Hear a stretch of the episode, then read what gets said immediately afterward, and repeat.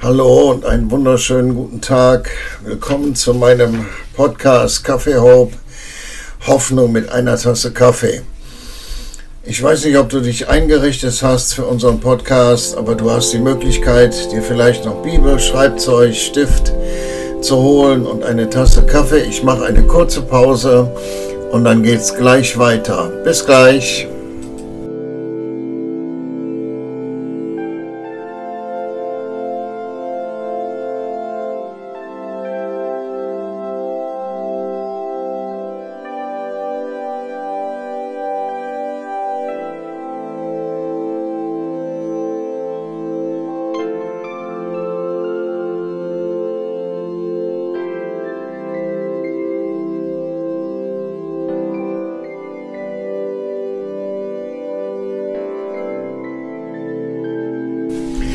So, da bin ich wieder.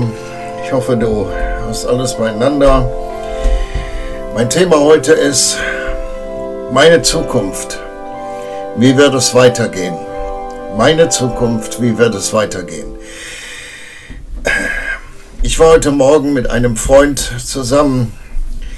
Wir haben uns in eine kleine Kaffeebäckerei gesetzt und haben wirklich diesen einen Kaffee miteinander getrunken. Und was haben wir in anderthalb Stunden gemacht? Wir haben geredet über die Dinge, die Gott in unserem Leben getan hat, in seinem und in meinem. Und eigentlich haben wir uns gegenseitig ermutigt. Wir haben uns von der Vergangenheit erzählt. Und weißt du, was am Ende passiert ist? Wir haben Mut bekommen für die Zukunft. In dem Podcast heute geht es genau um diesen Bereich, um die Zukunft. Wir sind in einer politischen Situation, wo zum ersten Mal seit 70, 80 Jahren, fast 80 Jahren Krieg in Europa ist. Und im Grunde sind ja alle froh, dass dieser Krieg da bleibt, wo er ist. Das ist zwar ein fürchterliches Motiv und eine fürchterliche Denkweise, aber das ist wie die Seelen, wie der Verstand mit dieser Situation zurechtkommt. Wir stimmen innerlich alle zu, dass unsere Bundesregierung diese großen Beträge investiert, damit bloß dieser Krieg nicht überschwappt und diese Feuerflammen überspringen auf unsere Nation oder Nachbarnationen im Osten von uns. Und dann kommt die, und dann ist da die Inflation. Das ist ja eine Folge von diesem Krieg.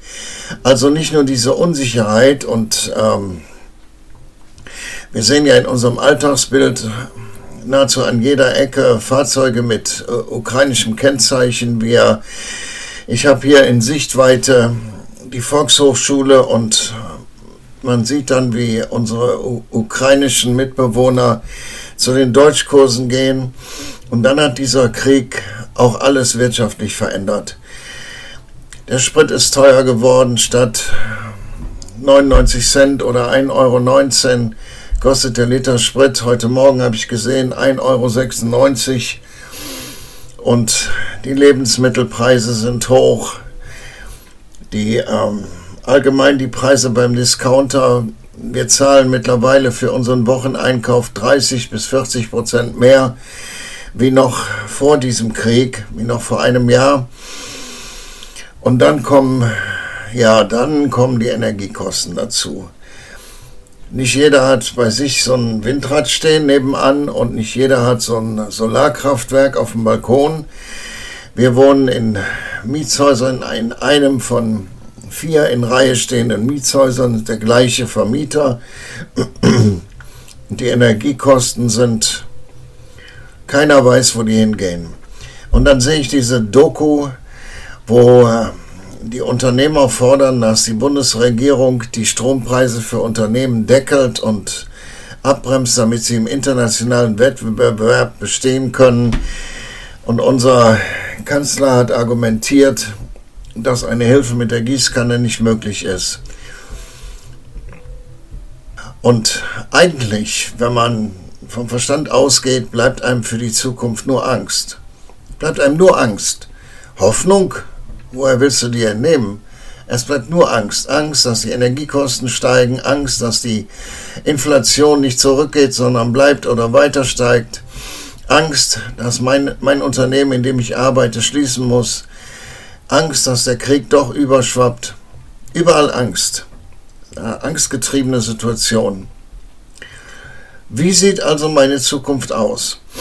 Gut, ich bin kein, ähm, kein im Englischen sagt man Fortune Teller, ich bin kein Zukunftsvorhersager.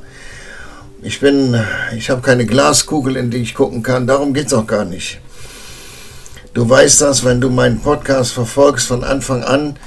Ich bin ein Mann, der erfüllt ist mit dem Heiligen Geist, der wiedergeboren ist, erfüllt mit dem Heiligen Geist und der das Wort Gottes liebt, der Jesus lieb hat. Und darum hole ich mir meine Informationen aus dem Wort Gottes. Und da fiel mir doch ein Psalm ein. Ich möchte ihn einfach heute ähm, komplett lesen. Dauert einen Moment, aber es ist wichtig für uns, die ganzen Informationen zu kriegen. Das ist der Psalm 91. Wer im Schutz des Höchsten sitzt, wird bleiben im Schatten des Allmächtigen. Ich sage zu dem Herrn, meine Zuflucht und meine Burg, mein Gott, auf ihn will ich vertrauen. Er wird dich erretten von der Schlinge des Vogelfängers, von der verderbenden Pest. Mit seinen Fittichen wird er dich decken und du wirst Zuflucht finden unter seinen Flügeln. Schild und Schutz ist seine Wahrheit. Du wirst dich nicht fürchten vor dem Schrecken der Nacht, vor dem Pfeil, der am Tag fliegt, vor der Pest, die im Finstern umgeht, vor der Seuche, die am Mittag verwüstet. Tausend werden fallen an deiner Seite, zehntausend an deiner Rechten. Dich wird es nicht erreichen. Nur schauen wirst du es mit deinen Augen und wirst sehen die Vergeltung an den Gottlosen, weil du den Herrn meine Zuflucht, den Höchsten, gesetzt hast, zu deiner Wohnung. So wird dir kein Unglück widerfahren, keine Plage deinem Zelt nahen. Er wird seinen Engeln über dir befehlen, dich zu bewahren auf allen deinen Wegen. Auf den Händen werden sie dich tragen, damit du deinen Fuß nicht an einen Stein stößest. Auf Löwen und Ottern wirst du treten, junge Löwen und Schlangen wirst du niedertreten. Weil er Wonne an mir hat, will ich ihn erretten.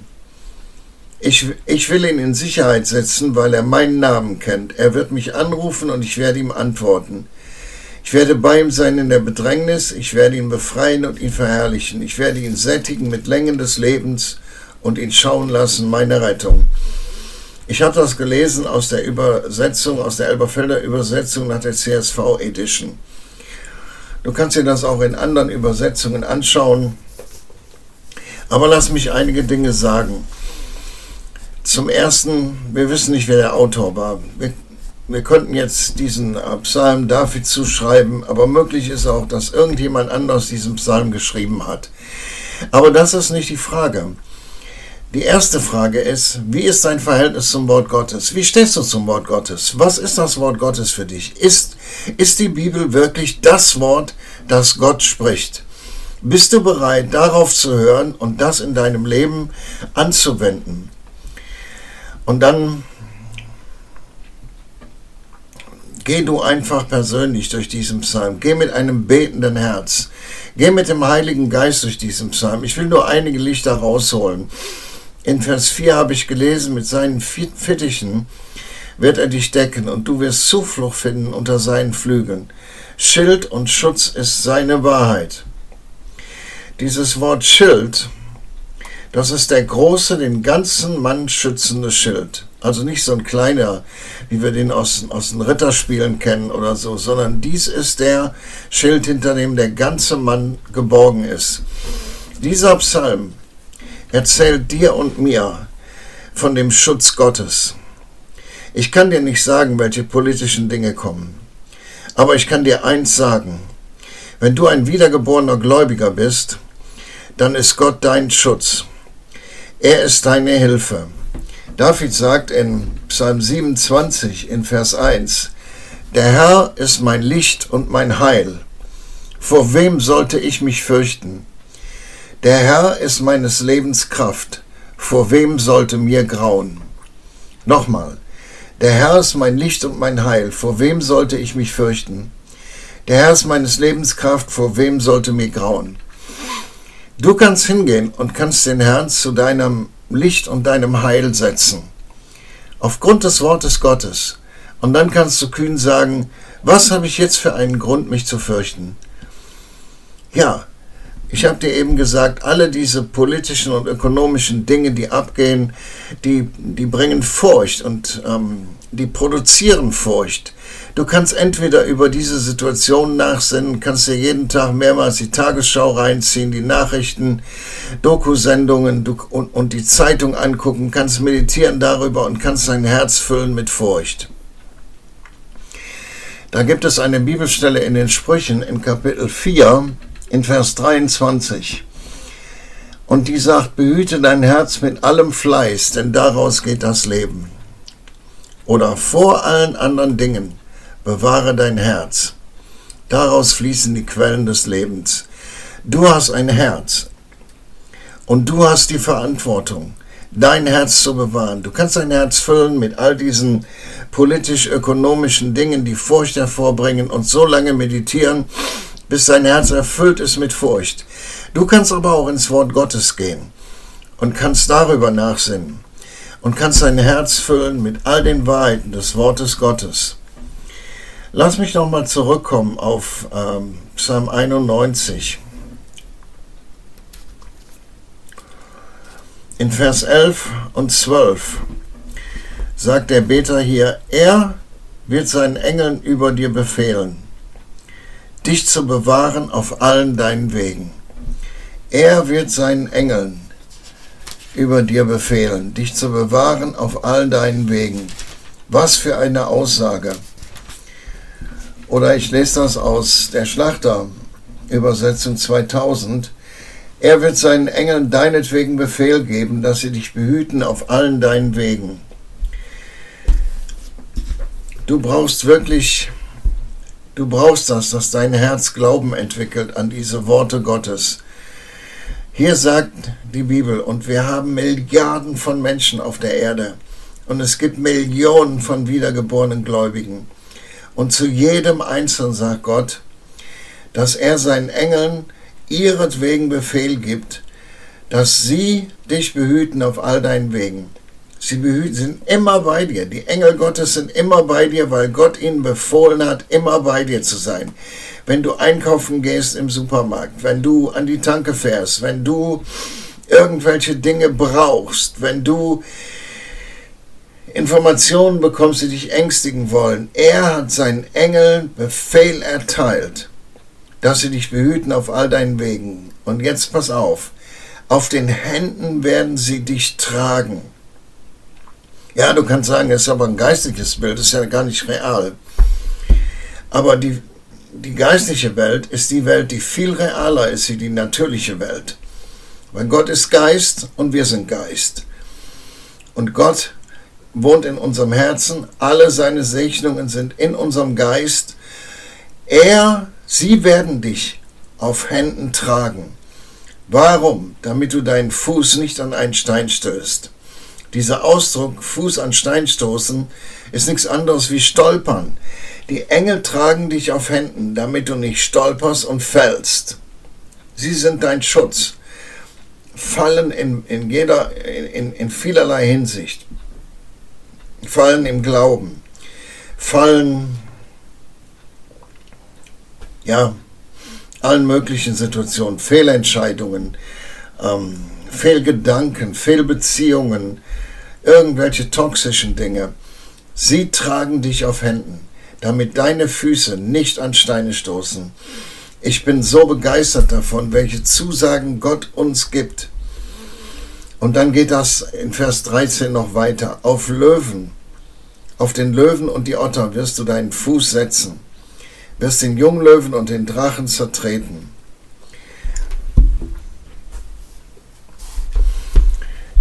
Ich bin überzeugt, dass wir als wiedergeborene Gläubige wirklich dahin kommen müssen, Gott ganz real als unseren Schutz zu sehen. Wir haben, wir sind der Wohnort des lebendigen Gottes. Wir machen einen Unterschied gegenüber denen, die Gott ablehnen. Wir sind diejenigen, in denen Gott wohnt, in denen er lebt. Wir sind diejenigen, die erfüllt sind mit dem Heiligen Geist. Und wenn wir keinen Unterschied machen, bitte, wer soll ihn dann machen? Unsere Sicherheit ist nicht in den Systemen dieser Welt. Die Systeme dieser Welt werden alle vergehen. Wir können die, die, die Weltgeschichte rauf und runter gehen und sehen, dass es kein System gab, was ewig bestanden hat. Ob es das große römische System war, ob es, ob es das nordeuropäische System war, ob es das germanische System war, alles ist zu einem Ende gekommen. So, alle Systeme werden irgendwann vergehen. Was wird denn bleiben? Gott bleibt. Er ist ewig. Er ist ein ewig. Er ist von Ewigkeit zu Ewigkeit. Er bleibt. Und wir haben unsere Sicherheit bei ihm. Er sagt hier, meine Güte werde ich nicht von dir weichen lassen und meine Treue nicht verleugnen. So, du kannst getrost in die Zukunft schauen. Du kannst sagen, Herr, wenn alles vergeht, Herr, wenn alles vergeht, wenn du alles erschütterst, wenn die Reiche dieser Welt zerfallen, wenn die Mächtigen von ihren Thronen stürzen, Herr, wenn der Himmel anfängt zu brennen und die Erde anfängt zu kochen, du bist Gott. Du bist Gott, du bist real und du bist Gott. Wir wissen, dass viele Märtyrer am Ende ihres Lebens während und nach Folter dem Tod schon in die Augen blickend, an ihrem Gott festgehalten haben und gesagt haben, wenn ich nichts mehr habe, dann habe ich dich, mein Gott. Ich will dir Mut machen.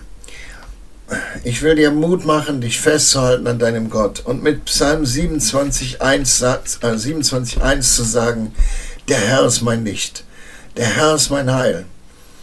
Vor wem sollte ich mich fürchten? Der Herr ist die Kraft meines Lebens. Vor wem sollte mir grauen? Deine Zukunft ist in Gottes Hand. Und weil deine Zukunft in Gottes Hand ist, darum ist es eine gute Zukunft. Es ist eine Zukunft voller Frieden, voller Gnade, voller Versorgung.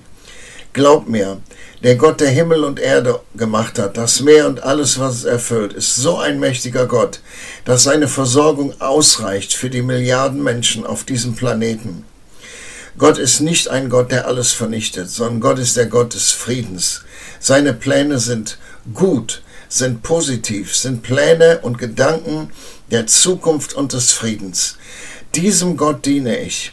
Und das sage ich dir auch im Namen dieses Gottes. Du hast eine Zukunft. Und deine Zukunft ist voller Frieden. Auch die Zukunft deiner Kinder. Ich habe mich heute, als ich unterwegs war, habe ich mir überlegt, ich komme aus der Generation, die in den Ende der 70er und dann in den 80er Jahren die Anti-Atomkraftbewegung erlebt hat. Damals war das große Thema die Endlagerung. Und es gab Demos, riesengroße Demos, das Land rauf und runter. Es gab Blockaden, es gab Demonstrationen. Und die große Frage war, wie wird die Welt aussehen für unsere Kinder? In der Situation waren wir verliebt, verlobt und dann junge Eheleute. Und wir haben vier Kinder. Und ob du das mir glaubst oder nicht, die ganzen Prognosen, die damals angestellt wurden, sind nicht eingetroffen. Damit will ich nicht sagen, dass nichts von dem eintrifft. Ich, nochmal, ich bin kein Zukunftsvorhersager. Ich habe keine Glaskugel. Ich kann dir das nicht sagen. Aber ich weiß eins, dass viele Szenarien, die Menschen an die Wand malen, die sie uns vor die Augen stellen, überhaupt nicht wahr werden, sondern manipulativ sind. Dass wir bestimmte Dinge akzeptieren, sie annehmen, ohne Murren und ohne Knurren, dass wir denen folgen, die diese Szenarien an die Wand gemalt haben. Und am Ende treffen diese Szenarien nicht ein und wir waren etwas dumm. Es gibt eine Hoffnung bei dem Gott, der Himmel und Erde gemacht hat. So, ich ermutige dich, nimm dir das Wort Gottes, Psalm 91, sinn darüber nach, sprich ihn aus, lies dir das laus vor, welche Übersetzung immer du hast, ob Luther, Schlachter, Elberfelder, was auch immer. Lies es dir vor, sprich es laut aus, lass das Wort in dein Herz fallen und nimm dir den Frieden, der in diesem Wort steckt. Vater, ich danke dir, dass du gut bist und deine Güte, dabei ist die Maus keinen Faden von ab. Deine Güte hört niemals auf, deine Treue ist ewig, du tust, was du sagst, du hältst, was du verheißt. Danke, Vater, dass du uns lieb hast als Menschen. Du hast uns lieb und du gibst uns nicht irgendwelchen menschlich gemachten und erzählten Szenarien preis. Du bist ein guter Gott. Danke für deinen Frieden, den Frieden von dir, den du in unsere Herzen gibst. Danke, dass du mit uns bist und danke, dass du unser Schutz bist. Amen. Bevor ich diesen Podcast heute abschließe, hier noch einige Informationen. Du kannst mehr Informationen über meine Frau und mich finden auf unserer Webseite www.umbar.net umbar.net. Dort findest du Informationen über uns, über unsere Projekte und du kannst dort kurze Videopodcasts anschauen. Du kannst, ach schau einfach rein. Ähm, wir werden im Monat Oktober unterwegs sein zu einer Missionsreise in Ostafrika. Da bereiten wir uns jetzt schon darauf vor. Wir werden äh, Werke angucken. Wir sind bereits zum fünften Mal da unten. Wir werden das angucken, was wir in all den Jahren vorher schon betreut haben und wo wir investiert haben. Wir werden Seminare halten in Kampala, der Hauptstadt. Wir werden Seminare halten in dem Ort, wo wir leben, ähm, am Viktoriasee. Wir werden Besuche machen in Gemeinden, wo wir schon, schon mal gewesen sind und ansonsten werden wir Netzwerken. Wir wollen Leute treffen, wir wollen ein Netzwerk aufbauen, auch in dem wir dabei sein können und ähm, wollen einfach sehen, was Gott da tut. Wenn du uns unterstützen willst, findest du die Möglichkeit auf unserer Webseite nochmal www.umbar.net. Da zeige ich dir, wie du äh, investieren kannst. Wir haben die Tickets bereits gekauft. Wir wollen aber Finanzen mitnehmen, um Lebensmittel zu kaufen, um Leute zu versorgen. Wir werden höchstwahrscheinlich einen Besuch in einem Ghetto in Kampala machen, wo wir schon zweimal waren und brauchen dafür Lebensmittel, um zu kochen für die Kinder in dem Ghetto. Wir werden äh, Gemeinden unterstützen, die wir besuchen, Pastoren, geistliche Leiter und brauchen dafür die Finanzen. Wir können das nicht alleine stemmen. Wir sind dir dankbar für jede Unterstützung und äh, segnen dich schon jetzt und sagen Danke. Und wenn du Fragen an mich hast, dann kannst du mir schreiben. Meine E-Mail ist martin.ausgna.de. Nochmal martin.ausgna.de. Okay, der Herr segne dich. Tschüss.